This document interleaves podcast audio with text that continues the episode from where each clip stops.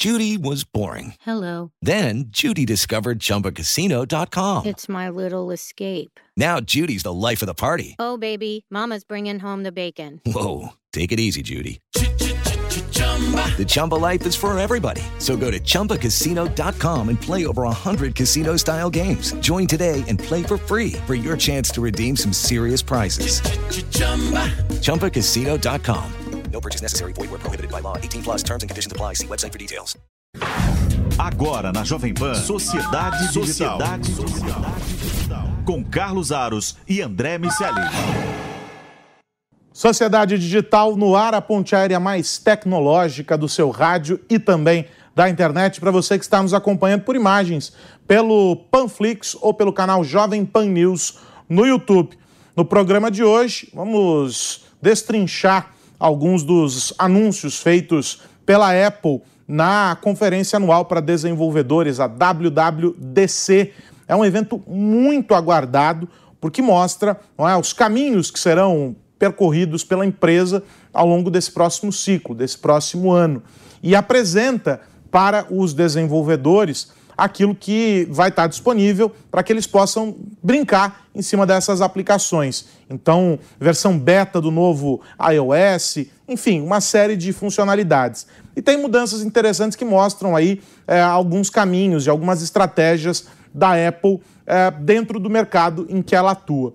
Vamos falar sobre isso e vamos também focar em uma discussão importante que a Apple vem provocando no meio da indústria do software, que é a nova política de privacidade. O quanto a Apple está interessada em levantar um debate importante a respeito da coleta dos dados. E isso tem um efeito importante sobre o, o mercado de maneira geral, porque os aplicativos que rodam nos sistemas da Apple vão ter que se adequar a essa regra, porque senão não poderão estar por ali. É uma discussão interessante, a nossa convidada de hoje vai tratar desse assunto com a gente. Mas eu começo, meu parceiro André Miceli, perguntando para você o que, que você achou desta conferência realizada na semana que passou, a WWDC. Enfim, a minha percepção, e aí eu passo a bola já, já dizendo que eu, o que eu vejo, é que a Apple faz tempo não consegue nos, nos criar aquela sensação de é, uau, né? o momento uau, aquela coisa de embasbacamento. Nossa, que coisa revolucionária. Eles fazem muito bem feito aquilo que eles entendem que poderia ser melhorado dentro de casa e conseguem melhorar ainda mais aquilo que a concorrência já estava fazendo. Tudo bem contigo? Tudo bem, meu amigo. É, é verdade. É, a, a Apple tem uma característica diferente. Os tempos mudaram. O, o Tim Cook é um CEO muito voltado para os processos. Ele faz isso muito bem, consegue deixar mais dinheiro em caixa em praticamente todas as linhas de negócio. E é como eu sempre brinco, a, a Apple tem uma pegada, não só a Apple, na verdade, mas as Big Techs têm uma pegada quase como a Igreja Católica faz com os papas. Tem um CEO mais voltado à liturgia e outro mais voltado aos fiéis.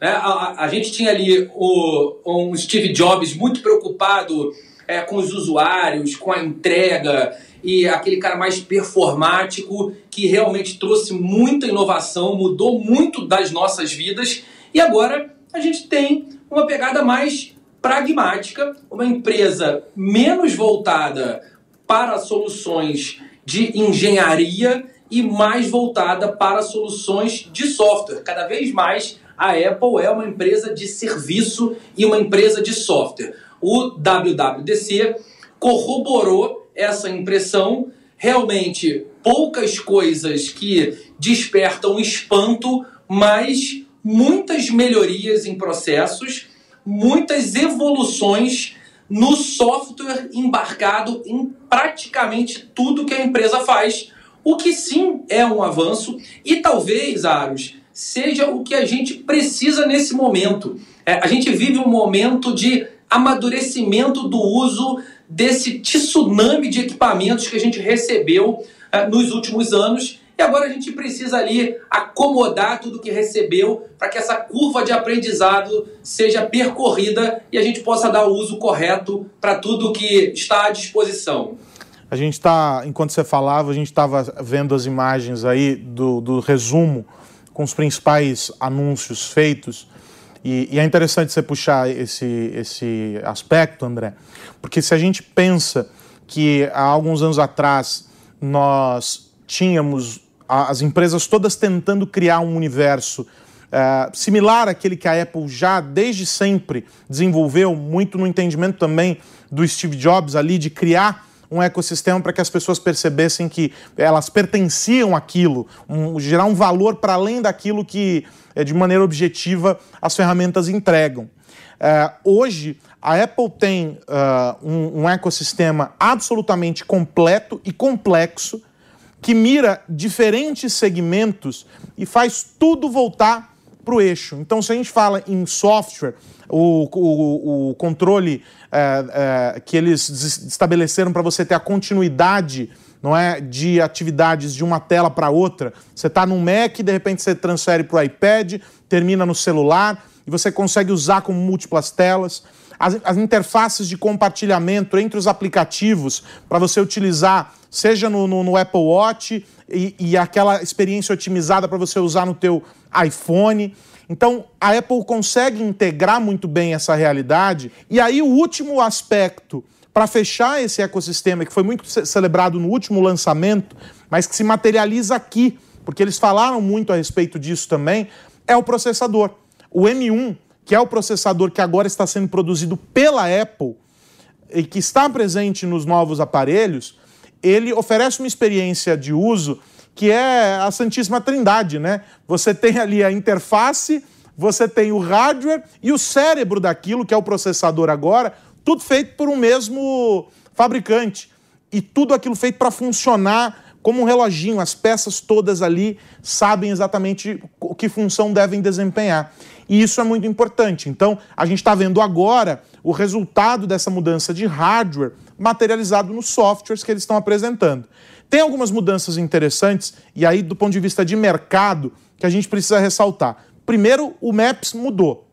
Né? Os mapas são outra coisa. Eu confesso que ainda não dá para trocar, por exemplo, pelo menos a minha visão como usuário, o Google Maps ou o próprio Waze pelo mapa da Apple, mas há uma mudança significativa na experiência, pelo menos nas demos ali, dá para a gente perceber. E o FaceTime, para mim, é, é, a, grande, a grande sacada, porque ele está caminhando numa direção que a gente discutiu aqui no ano passado, que era a história dos aplicativos de videoconferência que vieram para ficar. A Apple começou a ser espremida. De repente, ela tinha uma ferramenta que era super fantástica e que ela colocou para funcionar, que não dependia de nenhum terceiro que estava ali, de iPhone para iPhone, né? de, de Apple para Apple você podia fazer a videochamada. E de repente, o mercado começou a se movimentar e veio o Zoom e veio todo mundo e eles responderam. E aí, as ferramentas de, de privacidade, os kits de desenvolvimento com esse olhar que atendem a uma outra demanda, de novo, pegando o gancho no que você falou, muito focada na mensagem que o Tim Cook quer passar. Então, essa, essa ideia é, do usuário na frente, a questão da privacidade, esse entendimento da, da atuação dos terceiros, atende a duas coisas. Primeiro, um compromisso que ele já manifestou pessoalmente ter e que ele quer que a empresa persiga. E dois, um entendimento global, as coisas estão mudando, você tem regulamentação sobre proteção de dados, privacidade no mundo todo rolando, e as empresas precisam se adequar. Então, eu acho que se a gente fosse dizer parte 1, parte 2, este evento desta semana aqui é a continuação daquilo que a gente viu nos lançamentos de software lá atrás, quando eles falaram sobre o, o M1, sobre os novos aparelhos. Apesar dos preços estratosféricos dos produtos aqui no Brasil, ainda assim são produtos que entregam muito para o usuário, né? Sim, é, entregam muito e, e vivem um momento de integração. Eles entregam e integram. é, e eu explico. Integram entre si, é, e o macOS Monte Rei ele traz muito desses recursos, recursos que vão integrar o, o iPad com o Mac, o celular. Então, tá tudo ali mais ou menos, cada vez mais a mesma coisa, é um merge dos seus equipamentos. Você começa trabalhando é, no seu iPhone, termina trabalhando no seu iPad sem que haja fricção, sem que haja um momento de rompimento. Esse é um ponto importante da experiência que a Apple quer entregar agora, mas também integra com outros ambientes. A Apple é conhecida por um certo isolacionismo. Ela tende a tentar viver sozinha em diversos aspectos. O FaceTime foi assim por muito tempo, mas, como você bem falou, a pandemia acelerou o processo é, de videoconferências. E o que aconteceu, especialmente com Zoom e Microsoft Teams, é, tem ali outros, outros players, ah, certamente serviu para ligar ah, o bitzinho ali, o flagzinho do Tim Cook de que algo deveria ser feito. É, não sei se eles patinaram tempo suficiente e se agora, para retomar esse mercado, eles vão precisar comprar alguém. Tem ali algumas soluções que andaram em paralelo. Em paralelo. A StreamYard, por exemplo, é uma empresa que andou muito bem, está andando sozinha, está dando sopa. É, eu não me espantaria se a Apple fizesse uma grande aquisição é, nos próximos meses para competir de maneira mais agressiva nesse mercado. Mas sim, é, a, a, experiência vai melhorar muito e, e essa relação de melhorar a experiência de hardware através do software parece mesmo ser uma tendência e ela dá sinais de que não tem muito para onde correr no curto prazo com a melhoria de hardware. Aconteceu um problema no ano passado com o fornecimento de chips né? A, a China, é, o Oriente Médio, de uma maneira geral, era um grande fornecedor de microchips para a Apple. E não só para a Apple, na verdade, mas para o mundo todo, na verdade. Né? E no meio da pandemia houve um grande problema de abastecimento e ela também redesenhou o seu sistema de abastecimento para que essa dependência diminuísse. Então, parte desse redesenho é, tem o objetivo de também uh, diminuir essa dependência do, do Oriente Médio e dar um pouco mais de liberdade para a produção local. Queria falar sobre a privacidade, né? É, porque o pano de fundo de toda a apresentação da Apple foi essa integração e, todo esse processo de, de mudança aí uh, dos softwares e tudo mais, mas uma boa parcela aí dessa apresentação foi ocupada uh, pelos engenheiros falando sobre privacidade, mostrando essas ferramentas e essa preocupação. Eu vou citar aqui a Lauren Hensk, que aparece em um vídeo, a gente tem essas imagens aí, uh, em que ela, ela que é engenheira de privacidade da, da, da, da Apple, ela fala sobre otimizar a, a, proteção de privacidade dos usuários. Essa aí que está na tela para quem está nos assistindo é a Lauren Hensk. E ela diz assim: pode parecer uma tarefa difícil e muitos podem nem saber por onde começar mas que a ideia é simplificar esse mindset e trabalhar com quatro pilares. São esses que estão aí na tela para quem está nos vendo. Primeiro, minimização de dados, coletar apenas as informações realmente necessárias. Depois, o processamento local. Eles não querem mais ficar enviando as informações do usuário para a nuvem. Depois, transparência e controle. O que é isso? Mostrar para o usuário, de maneira clara, como as informações que ele está entregando dentro do ecossistema da Apple estão sendo utilizadas. E aí, por último, mas não menos importante, proteção e segurança.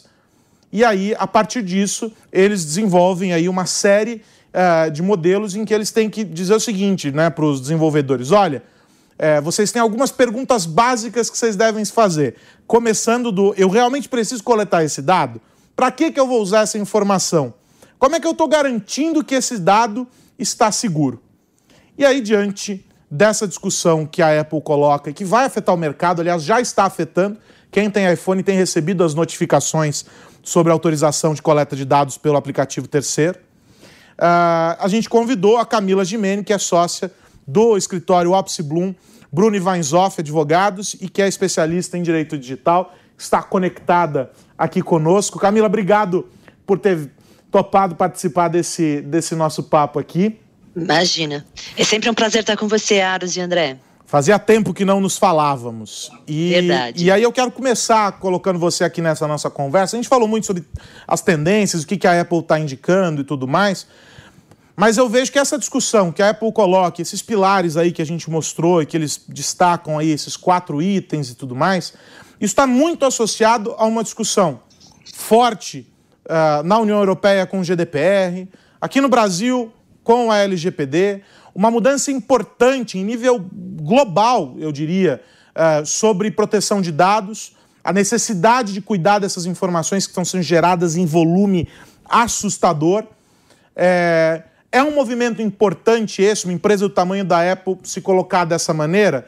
E em que contexto essa discussão está é, acontecendo do ponto de vista, claro, da proteção de dados? Olha, foi um recado fortíssimo para o mercado, né? E algumas coisas aí embutidas. Primeiro, nesse mesmo evento, o VP de engenharia deles uh, falou claramente que privacidade é um direito humano fundamental, né? Então, a partir daí você já começa a ver qual que é o posicionamento da empresa.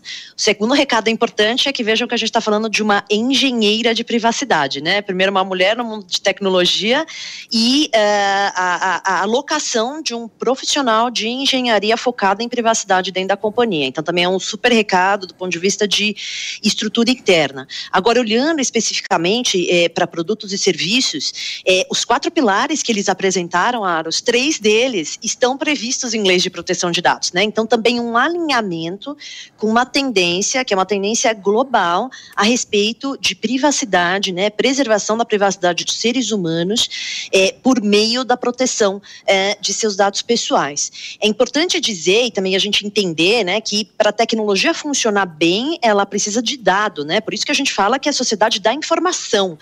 Dado concatenado e, e, e, e uh, um, Uh, avaliado conjuntamente, sistematicamente, nos traz a informação de valor. E essa informação de valor que vai fazer a inteligência artificial funcionar melhor, que vai fazer a nossa sociedade funcionar melhor. Mas, em contrapartida, a gente também precisa colocar o ser humano no centro dessa conversa. Né? Não adianta a gente ter produtos e serviços super eficientes, políticas públicas que sejam desenhadas de forma uh, mais aderentes à realidade, mas o ser humano precisa estar no meio, no centro, né? núcleo dessa conversa, e a partir daí aí a gente começa a pensar em questões de privacidade. É, especificamente aqui sobre os pilares trazidos é, pela Apple nessa convenção, eles falam em data minimization, né, que é um dos princípios que inclusive está na nossa lei geral de proteção de dados pessoais. Aqui no Brasil a gente usa o termo necessidade, mas é a limitação da coleta de dados ao mínimo necessário para aquela ferramenta é, funcionar. É, transparência e controle, né, também uh, temos previsão aqui na nossa Lei Geral de Proteção de Dados, também espelhando o que está uh, na legislação europeia, uh, primeiro sobre transparência total com o usuário, né? E, evitar a assimetria de informação, a Big Tech tem informação de mais e o usuário informação de menos, né? Então, facilitar, ser transparente com o usuário e controle, que é inclusive um dos pilares fundamentais eh, da nossa legislação de proteção de dados pessoais, que é a autodeterminação informacional, né? O direito que eu tenho de controlar os dados uh, que os outros têm, têm sobre mim. Ainda, uh, proteções de segurança, né? As legislações, elas falam sobre a adoção de medidas técnicas e administrativas para proteger dados dados pessoais, né? No mundo cada vez hiper, mais hiperconectado, a gente realmente precisa pensar é, em segurança. E o único pilar que não está previsto nas legislações é o processamento local, né? Mas eles inclusive fazem Uh, dão opções aí para que esse desenvolvedor consiga desenvolver de modo que os dados uh, pessoais do usuário sequer precisam sair do dispositivo para serem é, processados e para que a gente até tenha modelos de aprendizagem de máquina que possam ser feitos uh, localmente. Então está absolutamente alinhado com esta tendência global de proteção de dados pessoais e privacidade. E eu me arrisco a dizer, Aros, que esse é o assunto jurídico que não é do mês, da semana, do ano, mas talvez seja o assunto jurídico da nossa geração. Talvez seja o assunto jurídico mais importante que a gente precisa pensar é privacidade nos meios eletrônicos para esse século. Fantástico. Camila, quando a gente olha e analisa as visões que cada região do mundo ali tem sobre a privacidade e os dados pessoais, tem essa visão de um dado como um direito humano, é uma visão muito ligada à GDPR, uma visão europeia. As empresas americanas que coletaram os dados e, e foram pioneiras nesse processo de utilização, de fazer marketing, e, e, claro, tinham uma influência muito grande no governo, de alguma maneira é, influenciaram também a, a, própria sociedade americana para que uh, houvesse um entendimento que, de alguma forma, era mais benevolente com elas, corporações. A, a, os Estados Unidos sempre tiveram um entendimento mais associado de que essa, essa propriedade é, era mais das empresas do que das pessoas, era mais de quem gerava o dado. E a gente tem aquela visão chinesa de que os dados são do Estado e o Estado trata isso da maneira que entender se é mais importante para a manutenção dele, Estado.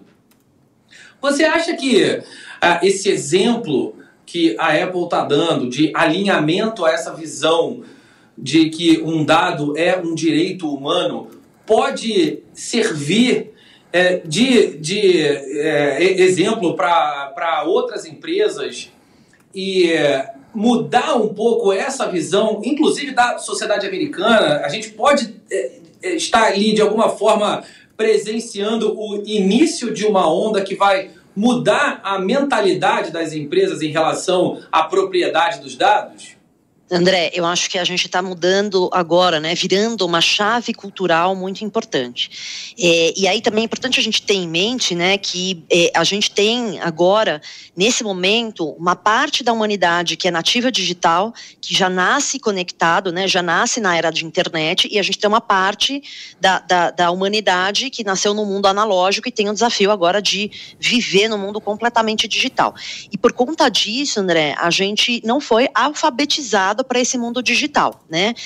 Mas isso foi lá atrás. Agora a gente começa a perceber que há uma mudança de mindset na sociedade, André, e naturalmente as empresas começam a se apropriar eh, desses atributos. A Apple, né, a gente não precisa dizer aqui, a gente está falando de uma, de uma, líder de mercado, é, eles não estão falando de privacidade a partir de agora, né? Há algum tempo eles já vêm falando sobre isso. Vou lembrá-los que em 2019, né, na Consumer Electronics Show, eles colocaram um outdoor gigantesco na frente do hotel onde estava acontecendo o evento, dizendo o que acontece no seu iPhone fica no seu iPhone, né? Com uma brincadeira, porque o evento era em Las Vegas, uma brincadeira com o slogan da cidade. E, ainda em 2019, vocês vão lembrar que no Brasil existia a campanha publicitária na TV da Apple falando sobre é, se privacidade importa para você, também deveria importar para o telefone que carrega a sua vida, né? Se, se importa na sua vida física, também tem que importar na sua vida digital. Então, eles já vinham construindo uh, esse discurso e certamente alinhados com essa é, tendência global. E nesse sentido, André, acredito que também uh, os próprios americanos vêm se alinhando uh, com esse novo tipo de pensamento é só ver que vários estados americanos, os Estados Unidos não tem uma legislação federal a respeito de proteção de dados pessoais, mas vários estados já estão eh, criando legislações, a mais consolidada já é da Califórnia, mas eles já estão, inclusive, criando legislações lá a respeito do assunto. E aí, André, me parece que aqui, sobretudo, a gente vai enxergar uma oportunidade de mercado, né? É, privacidade é lucrativo, porque as pessoas, os consumidores, né, o ser humano que está no centro dessa conversa vai começar a valorizar esse tema. Então a gente vai começar a optar, contratar ferramentas, contratar plataformas, uh, comprar devices que, de empresas, de fornecedores que nos deem esse recado sobre privacidade. Agora tem um, tem um, um lado nesse processo aí uh, que evidentemente a pressão da Apple é importante porque ela acaba mobilizando uh, os, os parceiros que desenvolvem os softwares, as aplicações para os serviços dela, é, mas a gente sabe também que essa coleta ela não acontece única e exclusivamente dentro desse ecossistema, ou seja, ela é uma parte e, e é uma parte quando a gente olha é, a dinâmica geral aí é, do mercado, é uma parte pequena. Se a gente compara, por exemplo, a base instalada de Android, ou se a gente olhar o mercado de PC versus Mac. Ou seja, a Apple ocupa um espaço, até pelo preço, pelo nicho em que ela uh, se encontra. Um nicho grande, diga-se, mas ainda é menor do que o da concorrência.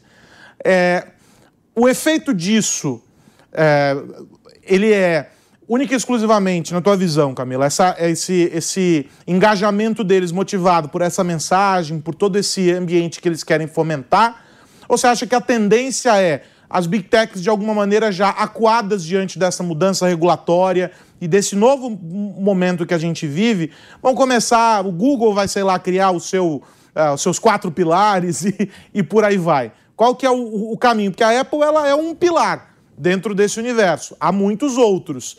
Né? Qual que é a tendência na tua visão e do que você tem visto na prática aí no dia a dia enfrentando essas situações? Aros, me parece que naturalmente o próprio mercado vai começar a subir a régua de privacidade. E aí eu estou falando sobre diferentes perspectivas, né? A Apple falando sobre isso, ela está olhando muito para a comunidade de desenvolvedores. Então ela está dando um recado para a comunidade de desenvolvedores. Mas veja, esse recado também reflete para as big techs, né? Que começam a olhar e pensar, bom, meu competidor aqui está colocando a privacidade como um pilar essencial para o negócio. Além disso, você começa a criar um ecossistema, inclusive decorrente do ambiente regulatório. Né? Então, por exemplo, aqui no Brasil, a, a, entrada em vigor da Lei Geral de Proteção de Dados Pessoais fez com que as empresas começassem a olhar para isso e se preocupar com isso. As empresas aqui no Brasil, uh, muitas das grandes, né, elas já passaram por, por projetos para se adequar, elas já estão se estruturando do ponto de vista de governança corporativa, de implementação de controles internos, enfim, ter uma gestão uh, sobre esse assunto. É, é, e agora começa a subir a régua com fornecedores, né? Então agora as empresas brasileiras também querem operar num ecossistema, num meio ambiente em que os fornecedores também uh, tenham isso como uma, uma, uma, premissa, né? Então a gente também começa a falar em avaliação uh, de fornecedores. De outro lado, você tem um enforcement natural uh, de poder judiciário, né? A Autoridade Nacional de Proteção de Dados Pessoais no Brasil já está operando aí há seis meses, estão trabalhando a todo vapor, então naturalmente isso também vai estimulando o mercado. É, e no final do dia, Aros, eu acho que o que é principal aqui nessa questão, nesse núcleo de, da nossa conversa, é que a gente começa a ver efetivamente um termo que foi cunhado lá nos anos 90 no Canadá, também por uma mulher, por Anne Kavukian, que é uma, uh, uh, uma estudiosa de proteção de dados desde os anos 90, ela cunhou um termo chamado Privacy by Design. O que, que, é isso? Ela pensava o seguinte, olha, não adianta a gente colocar leis, regras, multas, né, regras e mais regras para as empresas cumprirem, a gente tem que inverter. A gente precisa fazer com que as empresas se engajem a desenvolver produtos e serviços em que se incorpore a arquitetura técnica privacidade. Então, que desde o desenvolvimento desse produto ou serviço se coloque o ser humano no centro desse desenvolvimento e comece a desenvolver toda a plataforma, a ferramenta tecnológica, o serviço, pensando na proteção da privacidade desse ser humano. E nesse sentido, né, da privacidade embarcada na arquitetura uh, tecnológica do ambiente, é, o fio uh, condutor também dessa história é que houve um momento em que a gente precisava escolher, a gente tinha que escolher, ou eu tenho uma funcionalidade qualidade, ou eu tenho privacidade, ou eu tenho segurança, ou eu tenho uh, praticidade. E o, o que desde os anos 90 você vem falando de privacy by design, é precisa ser um modelo ganha-ganha. Precisa ser tudo, precisa ser seguro, precisa proteger minha privacidade, precisa ter todas as funcionalidades, uh, precisa ser o mais up-to-date possível. É, então já não é mais uma escolha. E eu acho que a leitura da Apple do mercado foi muito bem feita, porque as pessoas não vão mais querer escolher entre privacidade, segurança ou funcionalidade. Elas vão querer tudo junto, embarcado num único produto e serviço. E vão querer cada vez mais. Sem fantástico, dúvida. fantástico. E acho que a gente tem, enfim, esse assunto é, pode seguir aí é, com outros, outros vieses, a gente pode discutir essa questão sob, sob muitas perspectivas, mas é importante para você que é usuário Apple, por exemplo, é, saber que isso existe. E você que usa produtos de outras marcas, procurar entender como é que essas marcas estão lidando com a privacidade. A Apple escolheu lidar dessa maneira outras estão atuando de maneiras diferentes. Né? Todos os serviços, eu, eu me lembro que é, antes de, de, os eventos se tornarem é, remotos aí por causa da, da, da pandemia, é, um dos tópicos que sempre surgia em coletiva era a privacidade, aí o, o, o cara parava para demonstrar como era o serviço de privacidade e tal. Agora os, os, as, as coletivas estão estão online, os lançamentos, esse da, da Apple, por exemplo, foi todo gravado, tudo online, não teve nenhuma interação ao vivo. É, então, eles já colocam essas, essas coisas claras ali para que as pessoas vejam. Ou seja, é um tópico que surge, já surgia há dois, três anos e ganha cada vez mais força. As empresas querem mostrar que elas estão comprometidas. A Amazon, quando lançou o Echo, as linhas de caixinhas de som, fez questão de mostrar que existia uma página onde você entra para apagar os áudios, os registros de áudio que são feitos pelo, pelo assistente. E por aí vai. Você tem no Google uma página de gerenciamento de todo o ecossistema Google, todas as aplicações, Microsoft idem. E isso é muito importante é, que a gente olhe os serviços que a gente consome e veja a relação dessas marcas com a discussão sobre privacidade. Isso é, é fundamental, é uma condição importantíssima para a gente viver dentro dessa, dessa realidade que a gente está discutindo. Eu quero demais agradecer a Camila Gimene, que é advogada especializada em direito digital nos ajudou a entender aí esse caminho que a Apple está perseguindo e que outras companhias, sem dúvida nenhuma, vão seguir. Camila, obrigado, é sempre bom falar contigo. Eu que agradeço, Aros. É um prazer estar aqui com vocês e privacidade agora é um diferencial competitivo. Esse é o meu recado. Obrigada, Sem gente. Sem dúvida nenhuma. André Miceli, semana que vem tem mais, meu amigo. Semana que vem tem mais. Tem mais. Tudo na sua devida privacidade. Camila, muito obrigado. Meu amigo Aros, sempre muito bom falar com você e um abraço para todo mundo que nos ouve e vê. É isso, um abraço para você, meu amigo. Semana que vem tem mais Sociedade Digital. Eu faço a recomendação, se você chegou aqui pelo caminho, estava nos ouvindo no rádio, chegou pela metade do caminho, não tem problema. Corre lá no Panflix e acessa Sociedade Digital para pegar esse papo na íntegra. Este e os programas anteriores, todos disponíveis no Panflix ou no canal Jovem Pan News lá no YouTube. Sociedade Digital volta na semana que vem discutindo os impactos da tecnologia no seu dia a dia. Um grande abraço. Tchau, tchau. Você ouviu Sociedade Digital com Carlos Aros e André Miceli.